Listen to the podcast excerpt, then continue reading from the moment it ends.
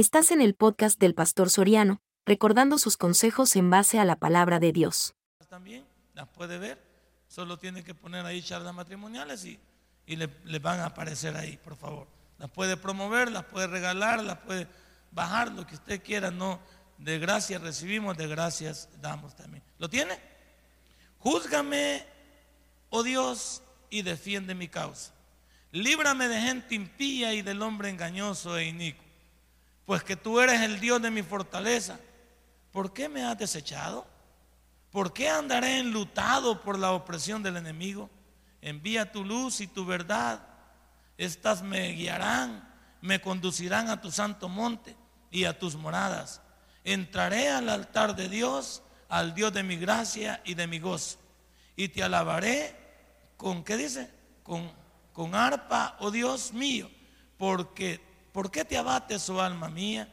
¿Y por qué te turbas dentro de mí?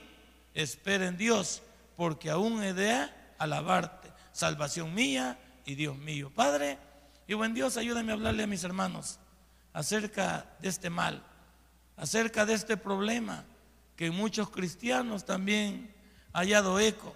Y hay muchos que teniendo un Dios tan grande, también nos hemos vuelto pesimistas, derrotistas, nos hemos vuelto perdedores, nos hemos vuelto parte del montón. Señor, ayúdanos a comprender a los que estamos aquí, como aquellos que nos ven a través del internet, que el propósito es confiar en ese Dios que nos ha dicho, venid a mí, los que estáis cargados y trabajados, que yo os haré descansar. Y cuando venimos al reposo de Él, cuando venimos al descanso de Él, nuestra vida tiene que ser diferente. En el nombre de Cristo Jesús he. Amén y amén. Hermano, la depresión se ha convertido en los últimos años en el mundo entero en un problema de salud pública. La mayoría de gente habla hoy, no le, no le llame usted depresión, llámele la famosa palabra de moda, estrés.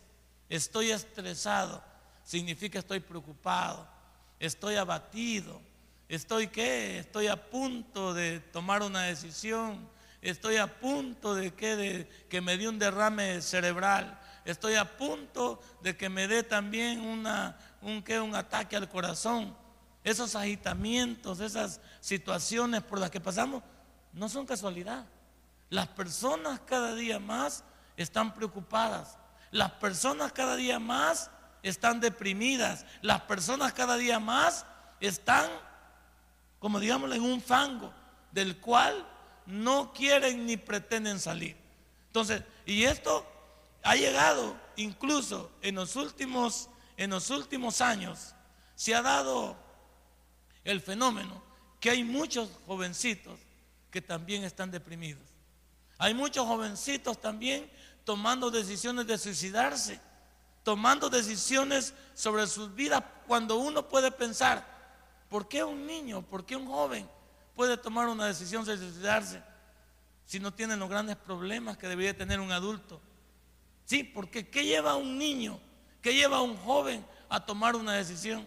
Usted ha oído esto como estos eslogan, muchacha se, se toma la decisión de suicidarse porque su novio la dejó. Muchacha toma la decisión porque su mamá no la comprendía.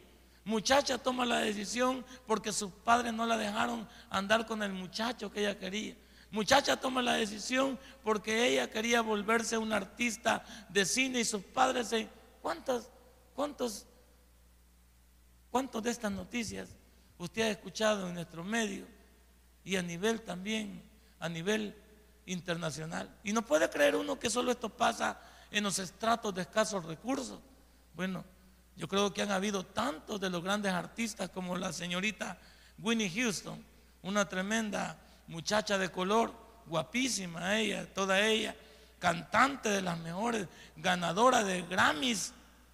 De repente se suicidó en una tina, en su propia tina, con grandes millones, con grandes propiedades con grandes éxitos que la seguían. ¿Cómo es eso? Que una mujer como esta, una mujer como esta, llena, llena de tanta virtud, lleno de tanto talento, llena de tantas situaciones que el mundo, imagínense cuánto representa el mundo que le diga a uno, tantas cosas que lo impulsen a la fama. Y esta señora, un buen día, amanece muerta. Y nadie sabe. Pero no se queda todo ahí. Hace un poco menos de seis meses, su hija también tomó la decisión de suicidarse. Entonces, ¿qué pasa? Su hija era, la heredera de todo lo que su madre le había dejado. ¿Qué llevó a una señorita también a tomar una decisión como esta? ¿Qué lleva a las personas a tomar estas, decisiones fatales? Entonces estamos viendo que se ha vuelto en un problema de salud pública. Hoy eh, es fácil ver, ver también dentro de la familia que perdemos los papeles, que nos ahogamos en un vaso de agua, que de repente nuestros problemas familiares, dígase matrimonio, dígase con los hijos o dígase con la familia en general, ha tomado muchas situaciones en nuestra vida que nos vamos deplorablemente hacia abajo. Pero déjenme decirle esto también que averiguamos. No solamente la depresión es un problema de salud física, sino que también es un problema de salud mental. Fíjese, tanto que los niños como los adultos se calcula que el 45% de los niños menores de 12 años, solo en Estados Unidos, sufren de depresión. ¿Cómo? ¿Y esta estadística a mí qué me dice? Pues estamos hablando del primer mundo, señores. Estamos hablando de, países civilizados. Estamos hablando de lugares donde, donde la pobreza no, no la conocen tan arraigada como aquí. Donde el sueño americano está de por medio. ¿Y qué lleva el 45? ¿Qué te dice 45%? Te dice que de 100 niños, 45 niños menores de 12 años sufren de depresión. Pero mire, mire lo alarmante de esto. Si en el primer mundo es así, en América Latina es el 70%. 70 niños de cada 100 están. ¿Qué los está llevando a, esto, a estos niños? ¿Qué está llevando a un niño menor de 12 años a estar deprimido? ¿Por qué? ¿Por qué? Pero vaya, vamos a decir algo. También se encontró en la estadística. Muchos de los problemas de, los niños o de los adolescentes, si los podemos llamar así, es en virtud de ver los propios cambios que hay en su familia. Padres que, que son irresponsables, madres que se han quedado ellas solas luchando por el hogar, padres abusivos golpeando madres, abusando también de los mismos hijos, tanto física como también, este, ¿cómo se llama?, sexualmente.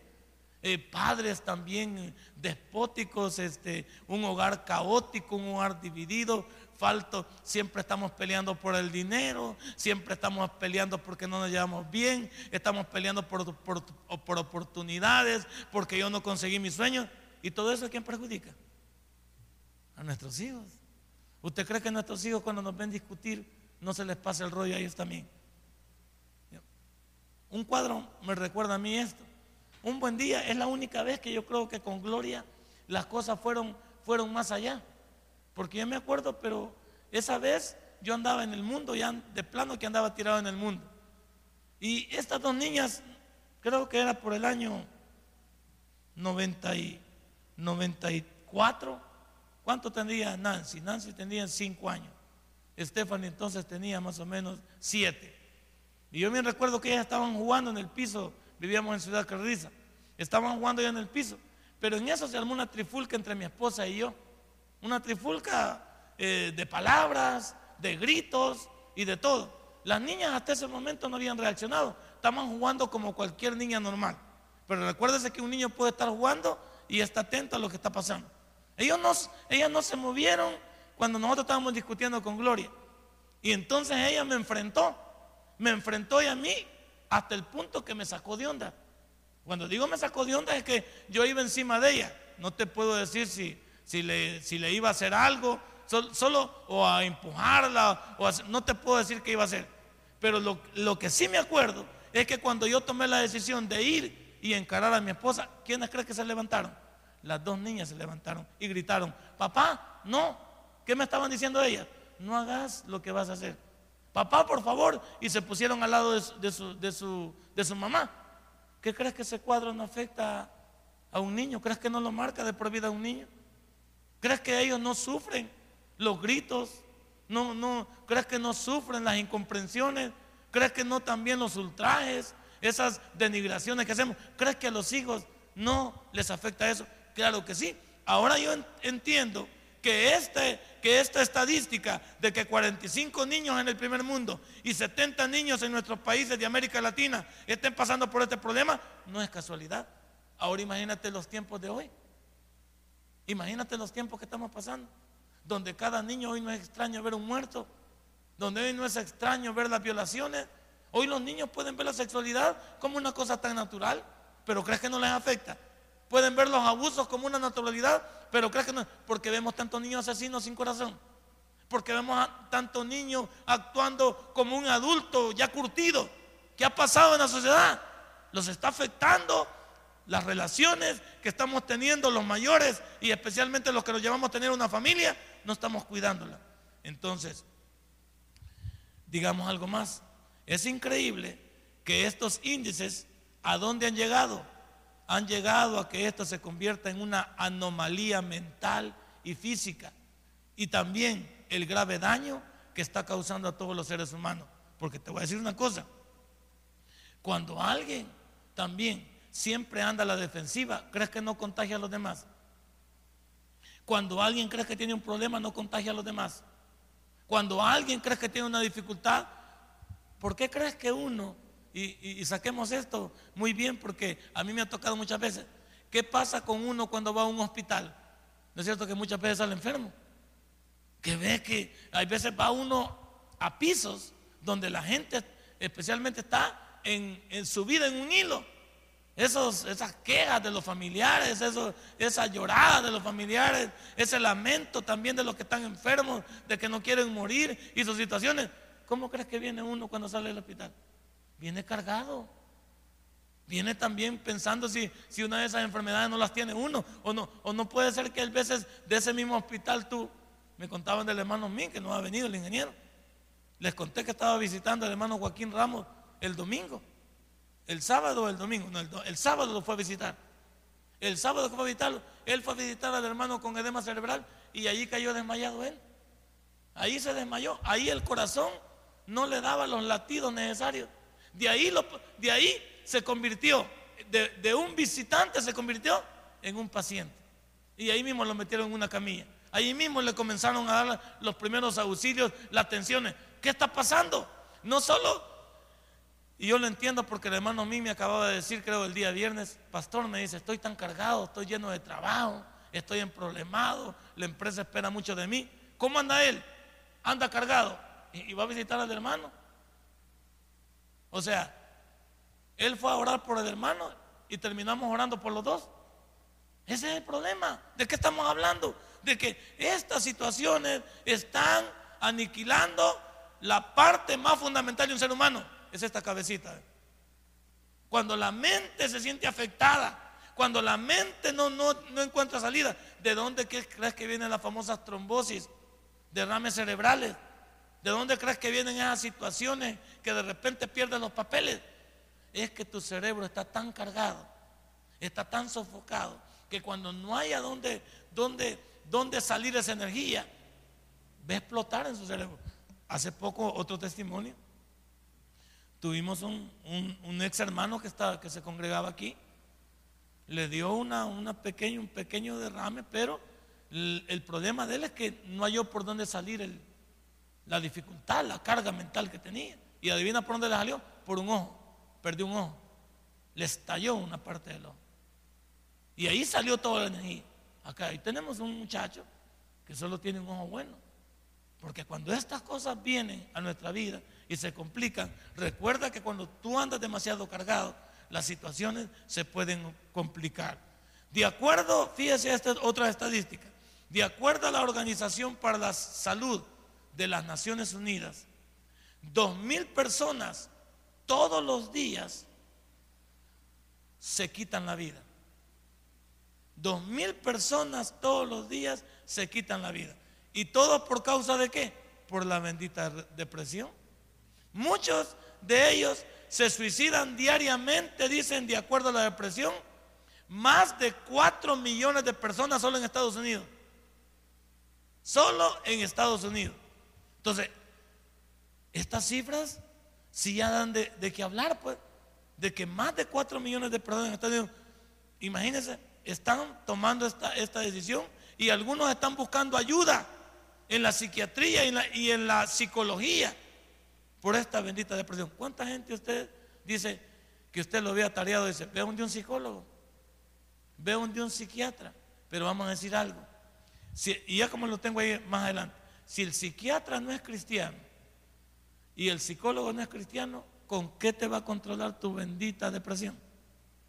Con calmantes o antidepresivos. Así te va a calmar. Y el problema es que muchos te van poniendo, no sé, te pueden poner un 25, que se puede volver un 40, que se puede volver un 50 del medicamento. Y de repente, ¿en qué vas cayendo? En un fármaco dependiente.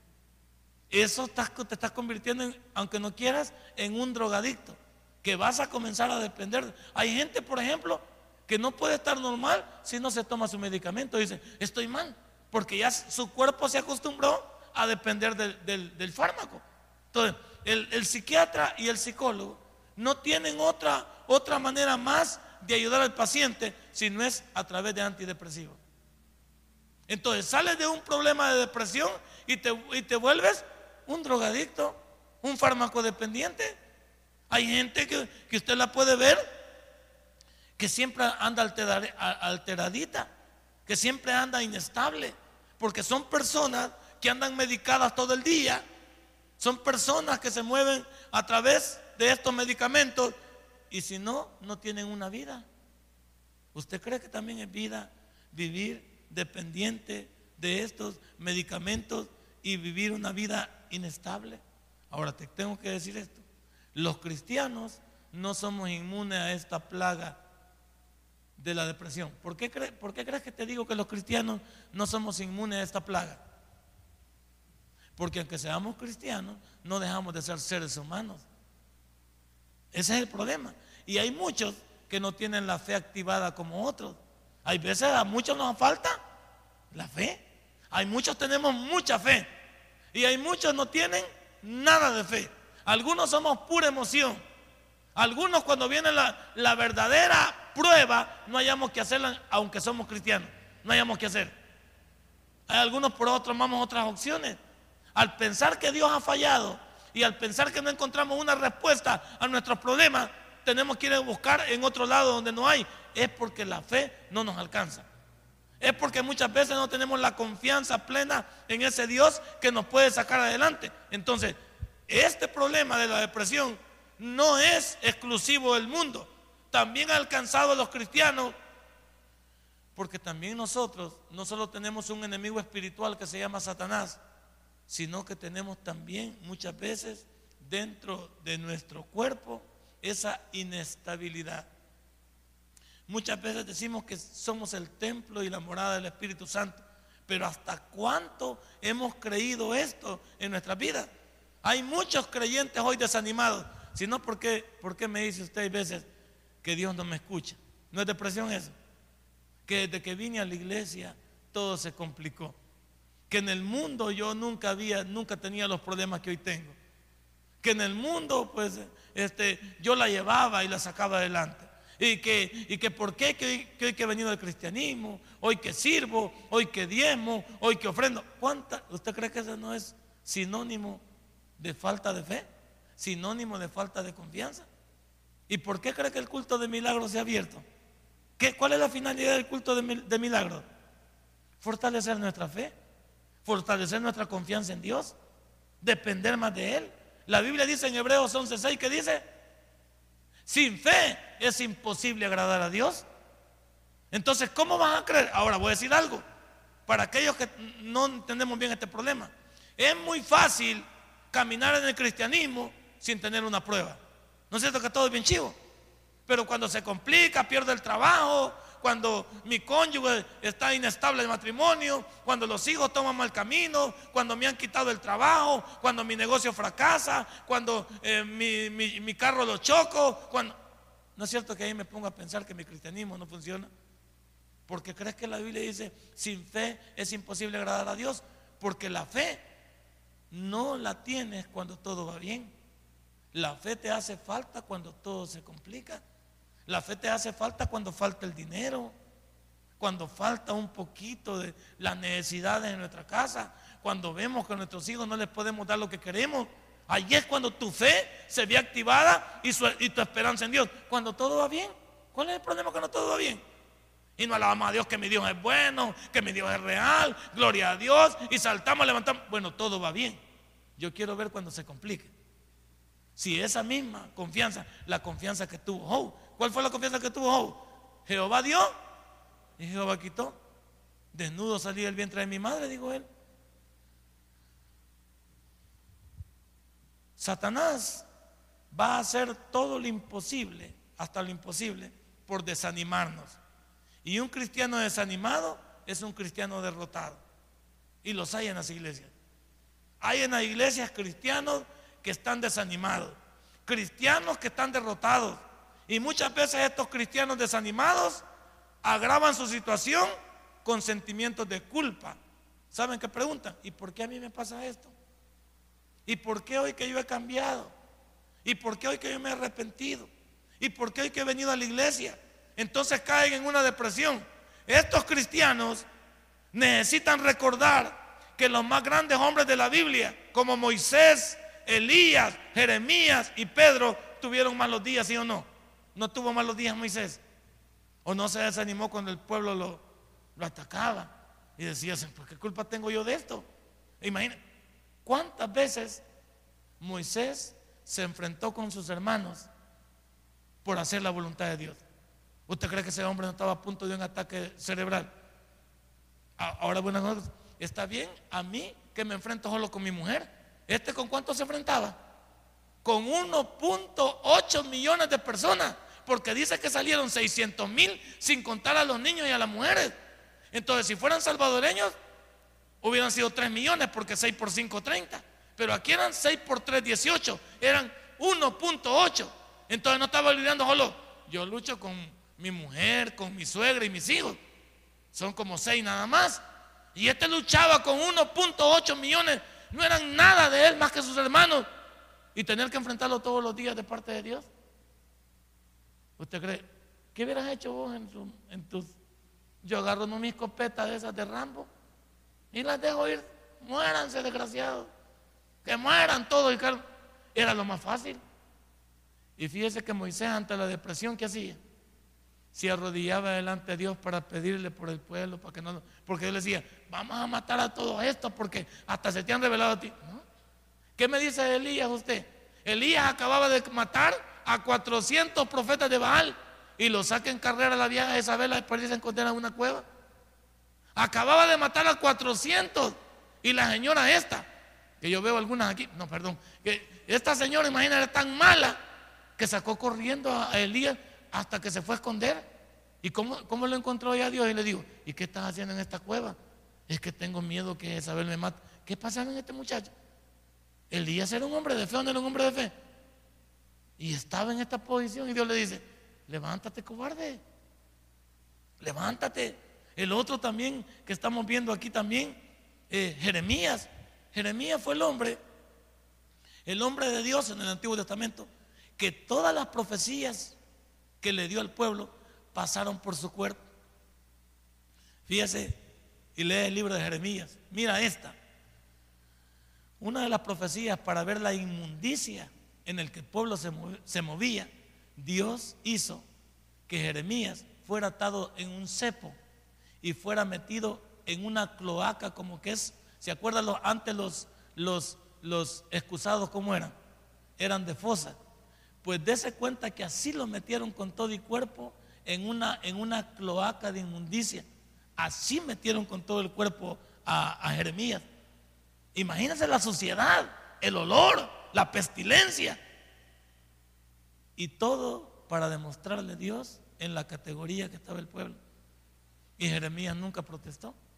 Sin embargo, hubo momentos que se alteró. Por eso le escribió el libro de cuál? De las lamentaciones. El libro de las lamentaciones fue sacado de esa parte. Un hombre, imagínense como Jeremías, que todas sus profecías estaba Pedro. Pedro también era un, era un hombre alborotado, era un hombre salido. Y hubo un momento que Dios le dijo, ¿qué le dijo a Pedrito? Un momento Dios le dijo, apártate de mí, Satanás, le dijo. Al mismo Pedro. Y le dijo, y prepárate, porque Dios me ha pedido para... ¿A cuántos Dios también nos tienen pedido? El diablo. Y vamos a ser zarandeados también. ¿Usted piensa que el mundo del cristiano solamente es písanlo, paz y felicidad? ¿Usted cree que el mundo del cristianismo solo es reír? Hay momentos para llorar. Hay momentos también para evaluar en qué, tipo de categoría de cristianos estamos. Entonces estos hombres como Moisés, Elías y Jeremías nos, nos deja una evidencia que todos pasaron por tiempos, por periodos y etapas de desánimo, frustración y que las cosas no les salieron como ellos pensaban y que ya estaba a punto de, unirlos, de hundirnos, de hundirlos la depresión. O sea, si estos hombres como Moisés, ¿cómo está definido Moisés? Como el hombre más manso, pero como el caudillo y el libertador de Israel. Elías, un hombre que no ha existido profeta como él, un hombre diferente, un hombre que fue trasladado en vida en un carro de fuego. ¿Quién era Jeremías? Un tremendo predicador que Dios le dice, desde el vientre de tu madre te escogí para predicar a las naciones. Así es que hablarás todo lo que yo te diga. Y Pedro, que fue uno de los hombres más talentosos, alborotados pero talentosos, uno de los hombres más, si se puede decir, del séquito del Señor Jesús, era el jefe de todo, pues. Entonces, ¿qué pasó en estos hombres? Ahora te puedo decir que así como estos hombres los alcanzó, los alcanzó también la depresión, no creas que nosotros estamos exentos. Pero por eso es que tenemos que estar atentos a nuestros cambios de ánimo, ¿sí o no? Debemos estar atentos a nuestra manera de enfrentar esto, porque te voy a decir algo. Si tú crees que lo puedes enfrentar de la manera así, sin, sin estar preparado, es por eso que se dan todas estas enfermedades por las que está pasando la humanidad. Porque también hay, hay momentos para evaluar qué te está pasando. Hay momentos también para descargar. Hay algunas veces que pasan muchas cosas en nosotros porque nos los tragamos todo. ¿Sabe que hay gente que se traga todo? ¿Cómo se llama eso? Introversión. Quizás los extrovertidos están mejor. El loreto, el atarantado, el ajolotado, ese ya sabemos cómo. Pero de aquel que se traga todo, cuando viene a sacar todo, ¿qué? Ese es el problema. esa es la dificultad. Es normal entonces que hay infinidad de causas por las cuales nos vamos a sentir deprimidos. Pero oiga bien, pero no podemos darnos el lujo de que nuestra depresión dure tres días, cuatro días y menos una semana de estar en depresión. Eso sí ya no. Tú tienes que salir de tu momento.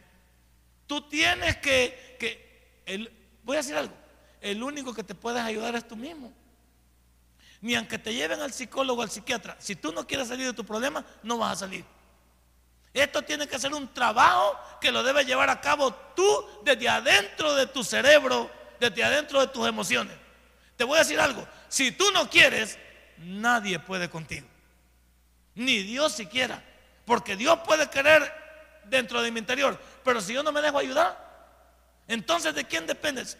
Ya está bien que yo me puedo, me puedo asustar un día. ¿Y cómo voy a hacer? Y que yo me pueda afligir dos días. Y, pero tengo que salir. Tengo que, tengo que sacar adelante, tengo que evacuar de mi mente, tengo que descargar, tengo que compartir también con, con mis seres. Un esposo tiene que compartir con su esposa, una esposa con su esposo, platicar con la familia. Ese descargo te ayuda a que no te, a que no te ahogues tú solamente y te cargues. Tenemos que entender que hay muchas situaciones en nuestra vida que no nos podemos quedar. Es como esa gente la depresión también tiene una particularidad, de acuerdo a lo que encontré. Hay mucha gente que al caer deprimida solo, solo pierde el apetito y solo quiere estar acostada. Una persona que pasa toda, todo el tiempo acostada está a punto de morir. Porque tú no puedes pasar dormido toda la vida. Tienes que salir y enfrentar tus miedos. Tienes que salir y enfrentar tus problemas. Tienes que salir y enfrentar tus dificultades. Tienes que salir y batallar con tus dificultades. Hay personas que entre más duermen, ¿qué sienten más? Más sueño. Esas personas que están pasando por momentos, se deberían de levantar muy temprano y asearse como que si tuvieran que hacer algo. Prepararse. Porque si tú eres de aquellos que siempre está, hoy te levantas a las 9, mañana a las 10, a las 12, va a haber un día que no te vas a levantar. Tienes que levantarte. Tienes que enfrentar tus, tus situaciones. Tienes que asearte. Tienes que ir y buscar. Tienes que saber que Dios quiere ayudarte. Pero no depende todo de Él. Por lo tanto, cada cristiano puede sí durar tres días, cuatro días, pero ya una semana, sí, ya estamos en dificultad. Ya siete días, ya es un lastre. Ya siete días es un problema. Por lo tanto, cada uno de nosotros debería de saber. Los deprimidos, los deprimidos tienen un error. Buscan en los anestésicos, buscan en las pastillas tranquilizantes, los mandan al psiquiatra, los mandan al psicólogo. Y usted sabe lo que le dije anteriormente, que un psicólogo y un psiquiatra, si no es cristiano, si no está lleno del Espíritu Santo, ese psiquiatra y ese psicólogo va a acabar de arruinar tu vida. ¿Por qué? Porque el problema no es de carácter mental. ¿Sí? El problema no es de carácter mental. Muchos de nosotros estamos enfermos en el corazón. ¿De qué estamos enfermos? Estamos cargados con envidias, cargados también con rencor, con amargura, con falta de perdón. Hay algunos que no nos hemos perdonado a nosotros mismos por lo que lo hemos hecho o no hemos perdonado a gente que nos hizo daño. ¿Y esa carga quién le afecta? Te afecta a ti, y a tu mente. Entonces el psicólogo, aunque haga un cuadro tuyo, no podrá ayudarte si tú primero no arreglas tus problemas internos. Entonces, ¿dónde está el problema? En tu mente y en tu corazón. Yo debería de arreglar mis problemas aquí y aquí. Y, y siempre hay solución, siempre hay solución. Siempre habrá una solución. No me diga que no. el problema de los fatalistas, y por eso se, se suicidan, es que creen que no hay solución a sus dificultades. Y, ya sabe que el suicidio es una salida cobarde a mis problemas. El suicidio es una salida cobarde a mis problemas. ¿Por qué? Porque todos podríamos enfrentar nuestras dificultades de una manera u otra. Entonces, un psiquiatra no tiene la terapia para poder tratar a una persona deprimida, a una persona neurótica, a una persona con manía depresiva, o a una persona psicótica o a una persona esquizofrénica. No tienen manera de tratarlos más que con pastillas tranquilizantes. ¿A dónde llevan a alguien que ya perdió los papeles? Allá por Soyapango y allá lo ponen un rato. Y hay personas que no están totalmente locas. Y, vos crees que en el psiquiátrico te vas a alentar. Al ver tanto loco, igual que ahí va a terminar haciéndote al lado de los locos ahí también, pues. Es que ese es el problema. Yo no sé qué obra leí en bachillerato. Ah, se llamaba, creo que era Justicia, señor gobernador. Es una de las obras esas que marcaba, que marcaba a un hombre sano que lo habían metido en el psicodélico. Y un hombre que peleó en esa obra hasta los últimos instantes para reconocer que era una persona con, con salud mental, pero por hacerle un daño lo habían metido con ellos. Y hubo un momento dentro de la obra que él dice, estaba a punto de volverme loco. Porque como estaba con locos, el problema muchas veces, cuando los médicos no hayan que hacer contigo, te ponen la camisa de fuerza. Y ya te ponen la camisa de fuerza, ¿para dónde te mandan? Te mandan deportado para allá. Y, del psicodélico no es tan fácil salir. A otra película que ustedes pueden ver, Atrapado sin salida, hace muchos años con Jack Nicholson. Es una obra bonita. ¿Ya la vio usted, Pacheco? Tremenda obra que ganó un premio en 1976 no habían nacido muchos de ustedes, ganó un premio del Oscar de la Academia. Tremenda película. Ha habido muchos de esos. ¿Por qué? Porque las dificultades es que los médicos, cuando no hayan respuesta a lo que pasa, tienen que tomar una decisión más fácil, quitándonos de encima al paciente. Y quitándonos de encima al paciente es, descalifiquémoslo. ¿Qué podemos hacer? ¿Qué podemos hacer? Pero muchas veces tenemos que entender que el problema es espiritual, no es de carácter mental. Si las personas pudieran descargar, pedir perdón a Dios y sacar adelante su vida, fuéramos diferentes. Por eso, aquí pueden haber personas, fíjese, deprimidas, es una sección. Personas neuróticas, esa es otra onda. ¿Habrá algún neurótico aquí? Y ni lo vas a decir. ni lo vas a decir. ¿Habrá una persona aquí con manía depresiva? ¿Habrá otro hermano aquí con un psicótico? No sinóptico, sino psicótico. ¿Habrá una persona aquí esquizofrénica? Todas estas son categorías de principio de locura, pues. Son categorías de inestabilidad.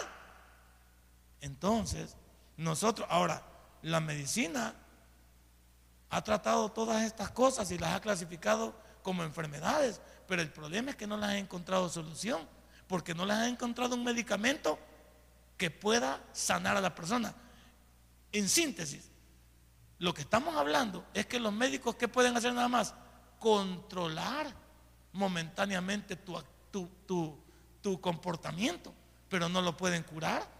Porque ¿qué necesitas? Necesitas una pastilla hoy, una pastilla mañana, o sea, una pastilla siempre, como cuando dicen que tienes presión y ya llegaste a la parte final, es la pastilla ya es para toda la vida. Y cuando te dicen que la pastilla es para toda la vida, ya te fregaste. Porque depende entonces de la pastillita. Esa hay que andarla cargando. Si no cargas la pastillita y un día te agarra, te tocó, bye bye. O sea, te vas a ir ya con el Señor, ya no vas, ya no vas a regresar. Porque hay gente que tiene que andar su, frasquito. Y hay quienes andan su cóctel, se ha fijado. Sacan un frasco, sacan otro. Total son como siete pastillas las que tienen que echarse en un rato. Eso sí ya está castigado. Yo no entendía lo que era un cóctel, pero un cóctel ya es unos tres, cuatro, cinco pastillas. Y que hay que estarlas tirando todas. Pero desde ese momento también ya hay daño colateral con el riñón, ¿va, doctor? Vaya, hay problemas ahí también. Entonces, por favor, los cristianos debemos entender qué está pasando con nuestra vida y debemos de calmarnos, porque si ya conocimos a Dios, tenemos que entender que Él quiere llevar nuestras cargas. ¿Qué dice Pedro? Echad toda vuestra ansiedad sobre. ¿eh? Y dice que por su llaga fuimos nosotros curados, sanados. Pero como algunos andamos como Santa Claus y no es Navidad, ¿cómo anda? Con su gran, ¿cómo se llama? Con su gran saco anda cargando, ahí anda amargura, ahí anda falta de perdón, ahí, anda todo. Hay gente que tenemos, hay gente que tenemos a, un montón de gente en vela.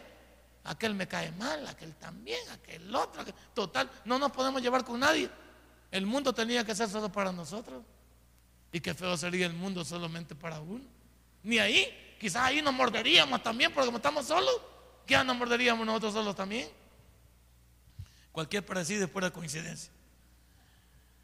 Ahora mire, la depresión tiene también su origen. La depresión tiene su origen cuando nosotros decidimos remontarnos a dónde? Al pasado. Esa gente que dice, ay, si yo no me hubiera casado con este inútil. Ay, si yo hubiera estudiado. Hoy sería médico como el doctor Relajeño. Ay, si yo, ¿por qué tuve que casarme tan joven? ¿Por qué salí embarazada a los 14, a los 15? Ay, ¿y por qué también nunca he podido tener la casa que quiero? Ay, yo nunca he ido ni a Pulo. El problema de regresar al pasado es que tú comienzas a cargarte por todo lo que no has podido conseguir. Y te voy a decir una cosa, si traes el pasado al presente te vas a morir. Porque hay cosas en el pasado que ya no se pueden arreglar. Las cosas se pueden arreglar las que tenemos en el presente. Ya el que te casaste con fulano, ¿qué? Ya por ejemplo la señora Ferrofino, ¿qué, ¿qué, va a hacer ya con este Giovanni que le salió malo como aguacate? Ya, ¿Qué diga el pastor con respecto a este? Ahora te lo soplas, dice. O sea, ¿qué significa? Ahora chinearlo, pues. Porque no hay para dónde ir. Pero está regresando de que este no es el que me tocaba a mí. Ay, a mí me gustaba otro, el hermano Oscar Herrera. Bueno, pero, o sea, pero ya estamos en otro lado, pues. ¿Cómo, vamos a pasar remontado en el pasado? Ay, yo estudié hasta noveno y a estas alturas ya tiene 50. ¿Cómo vamos? ¿Cómo vamos a hacer? Ya no se puede. Ay, es que yo tal cosa. Hermano, remontarnos al pasado es cargarnos más de la cuenta. Y hay gente que no, no ha dejado su pasado. Hay gente que no ha dejado sus fracasos. El, pasado solo se trae para glorificar a Dios. El pasado solo se trae para tener referencia de cómo no regresar y de cómo no ir pero no es para que nos haga daño. Y muchos de nosotros estamos, ay, si no, si no hubiera tenido tanto cipote, con tanto mono que tengo que mantener y, todos tragan como que son enajenados y, y, no te vas a hacer por Dios. Y este Aragán que no trabaja y gana el mínimo. ¿Y cómo vamos a hacer? A mí me dan ganas de irme para los United. Porque abandonar todo, sí, te vas a deprimir. Porque estás viviendo en el pasado. Y hay mucha gente que se hace daño con estos pensamientos. Que dice Romanos 8:28.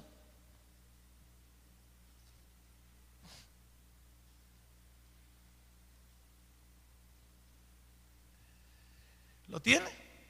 Miren lo que dice. Y sabemos que a los que aman a Dios, todas las cosas les ayudan a bien. Esto es a lo que conforme a su propósito son. ¿Qué vas a hacer con todo lo que te pasa? ¿Sabes qué vamos a hacer? Encontrémosle propósito y beneficio a lo que tenemos. Como decía alguien por ahí, la señora se enamoró de un futbolista porque así las piernas del futbolista.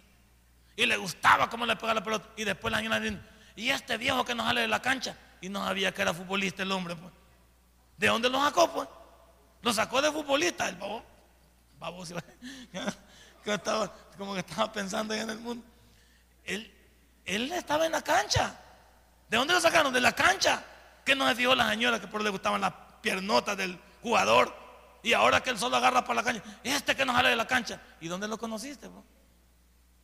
Lo conociste que era canchero. Y ahora estás criticándolo de que por qué. No, todos nosotros sabíamos a qué nos ateníamos, ¿sí o no? Es como mi esposa que quería que, que fuera blanquito. ¿Cómo vamos a ser blanquito? O sea, ni naciendo otra vez, pues. Que no me dio cuenta que era morenito ya. Y ahora protesta y dice, y yo no, ¿por qué no me casé con un chelito? Eso lo hubiera visto usted hace no 30 años, hace 35 años que la conozco. Entonces lo hubiera visto antes, ¿no es cierto?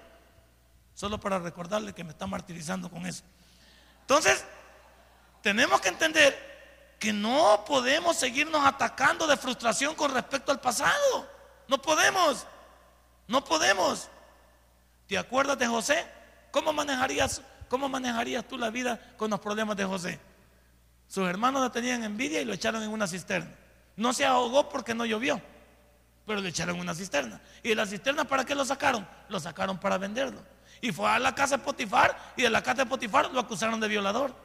Y fue a la cárcel. Y en la cárcel sacó de un problema a un panadero y a un copero y no se acordaron de él. Ahora, ¿y qué pasó con José manejando toda su vida cuando llega al capítulo 50, versículo 15 en adelante? ¿Qué hizo José? Usted y yo le damos bocado a todos los hermanos. A todos los hermanos los hubieran metido a la cárcel, les hubieran metido cuatro patadas debajo de la lengua. Pero mire José lo que hizo con, con sus hermanos. En el capítulo 50, versículo 15, mire, dice, viendo los hermanos de José que, que su padre era muerto, dijeron, ahí se les vino el recordatorio de José, mire, quizá, dice, nos aborrecerá José y nos dará el pago de todo el mal que le hicimos. Ahora, piense, ellos estaban pensando bien, va.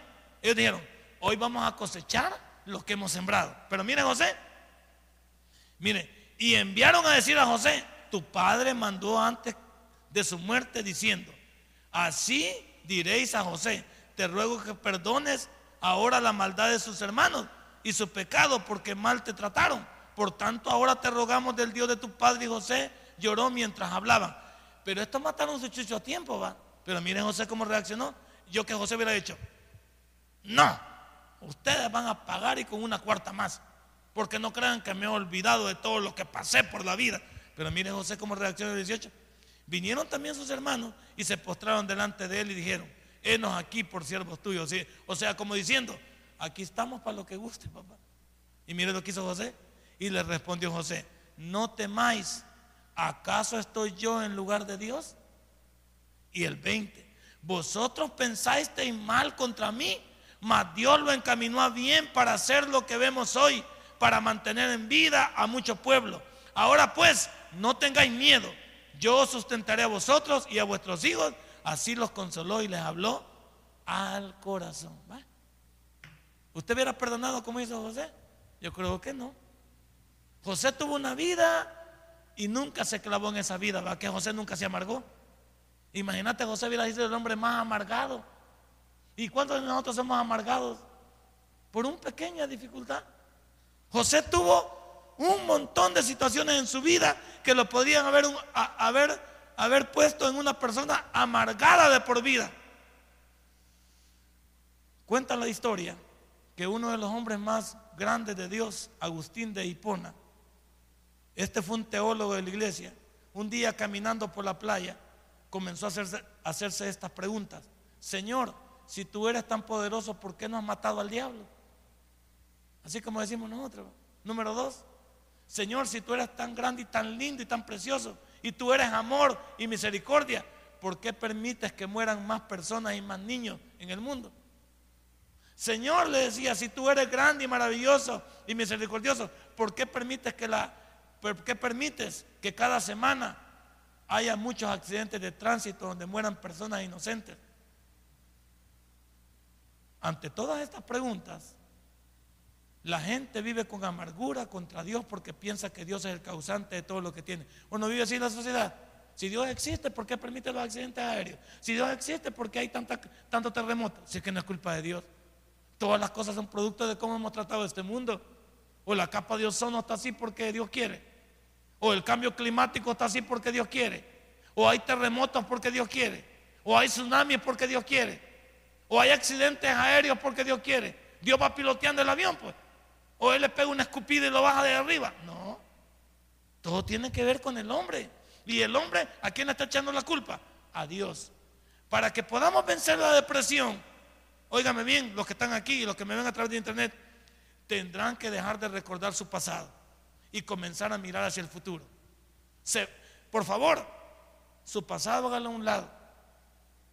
A veces por ahora mi mujer a me recuerda que yo a veces le digo, mira, cuando para una cosa, pero yo no tuve juguetes y yo no tuve con qué jugar. Mira, ya aburrís con eso, me dice. Ahora que no te, que ya estás viejo, dale juguetes a otros para que jueguen. Dale a tus hijos. Pero deja de estar llorando que vos no jugaste con juguete. De todos modos ya pasó y tiene razón. ¿Para qué voy a vivir que yo no? Y que andaba con un carrito sin llanta. Y que yo andaba todo roto. Y pobrecito yo, que un calzoncillo todo negro, más grande que mi color. O estoy viviendo allá en el 28 de abril todavía. Y es que mi casita era de cartón y, llovía todos los días. Y, pues sí, pero ya no vivo allá. Ya mi pasado ya está, ¿me entiendes? Y hay que dejarlo. Y mi mujer dice, ya deja de contarme a carajadas, o sea, ya dormite. Porque con eso por lado ya te insomnio me va a dar a mí. Ya voy a sentir que yo te estoy mandando. Sí tiene razón. Porque nosotros cargamos a otros, ¿no es cierto? Nosotros pasamos nuestra... Ya los que quieran, los que querramos curarnos de la depresión, tenemos que dejar de recordar el pasado y comenzar a mirar hacia el futuro. Una de las señales más grandes de inmadurez de un cristiano es que los cristianos inmaduros viven en el pasado. Ya no podemos vivir en el pasado. Así es que cada uno de nosotros esta noche hemos aprendido que la vida en Dios, Él nos ha llamado a vivirla diferente. Por eso terminemos con Primera de Pedro, capítulo 1. Terminemos, por favor. Y ya no quiero, Primera de Pedro, capítulo 1.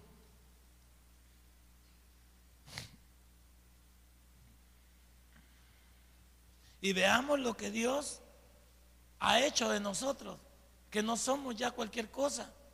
Nosotros somos nueva criatura, pero con una herencia diferente. Mire, dice, para una herencia incorruptible, incontaminada e inmancesible, reservada en los cielos para vosotros, que sois guardados por el poder de Dios mediante la fe para alcanzar la salvación que está preparada para ser manifestada en el tiempo postrero. Primera de Pedro 1, 4 y 5. Entonces, cada uno de nosotros debe de entender que en Dios tenemos una esperanza diferente y que el temor en la vida de un cristiano ya no debe de ser su estilo de vida. Nosotros ya somos diferentes y en Dios tenemos que vivir de manera diferente. Por favor, ese es el consejo de esta noche para cerrar. No vivamos en el pasado. Perdonémonos, arranquémonos la amargura, arranquémonos el dolor, arranquémonos todo el negativismo y todos los malos pensamientos que solo nos permiten vivir enfermos. Y le voy a hacer y le tengo noticias. Qué difícil es platicar con una persona de estas. porque no les puede ayudar a usted porque ellos tienen la respuesta. No, es que no se puede. No, pero mi hermano, no, ya lo intenté. No, ya fui. No, ya tomé. No, si ya firmé. No, platicar con una persona negativa. Y tenga cuidado porque ese volado se pasa. Si usted platica con un negativo, van a terminar ahorcados los dos. Así es que tenemos que ayudar, tenemos que ayudar a las personas, pero no volviéndonos como ellas, sino ayudándoles, levantándolos. Usted no, no se puede ir, o sea, sacarlos de sus pensamientos es sacarlos del pasado en que se han venido moviendo. Y, los que estamos cuerdos debemos entender que estas personas necesitan ayuda, pero no nos podemos poner a llorar a la par de ellos. Si usted se pone a llorar a la par de, un deprimido, los dos van a terminar palmados. Y usted está a punto de, también de, enfermarse a la par de él. Tenemos que entender que el que está enfermo necesita la colaboración del que está alentado. Hay veces hasta hay que pegarle una ganchada para que, para que vuelva la luz. Pues. ¿Se ha fijado? Si hay que sacarlo del éxtasis un rato. Así es que si en el nombre del Señor puede imponerle manos a alguien, impóngaselas. No, no, no, no, no ande con cosas. Si ya cuando no quieren, le digo, perdóname, hija, y plash, de la, de la palma, va a ver si no saca pecho después. ¿Y por qué me pegaste? Ah, pues, es el que quiero yo, que te pongas, ya saqué otra vez el genio. Pero no que te me estés quedando. Ya cuando se vaya quedando, con el tacón de la cabeza, entonces para que ahí se levante. No podemos estar con esas cosas. Una persona enferma de esta categoría necesita otro que esté más alerta y que esté sacado de onda. Usted tiene que ser la persona que lo levante, no que se ponga a llorar con ellos. Usted no debe unirse a lo que ellos están diciendo. Usted siempre debe tener una respuesta diferente. Porque estas personas necesitan ayuda. ¿Pero qué más ayuda necesitan? La ayuda de Dios. Y si usted tiene a Cristo en el corazón, entonces no le hace falta mucho. Solamente déjese ayudar y deje de pensar en el pasado. Denle un fuerte aplauso a nuestro Dios. Padre, buen Dios, gracias. Si este mensaje ha impactado tu vida, puedes visitarnos y también puedes buscarnos en Facebook como Tabernáculo Ciudad Merliot. Sigue con nosotros con el siguiente podcast.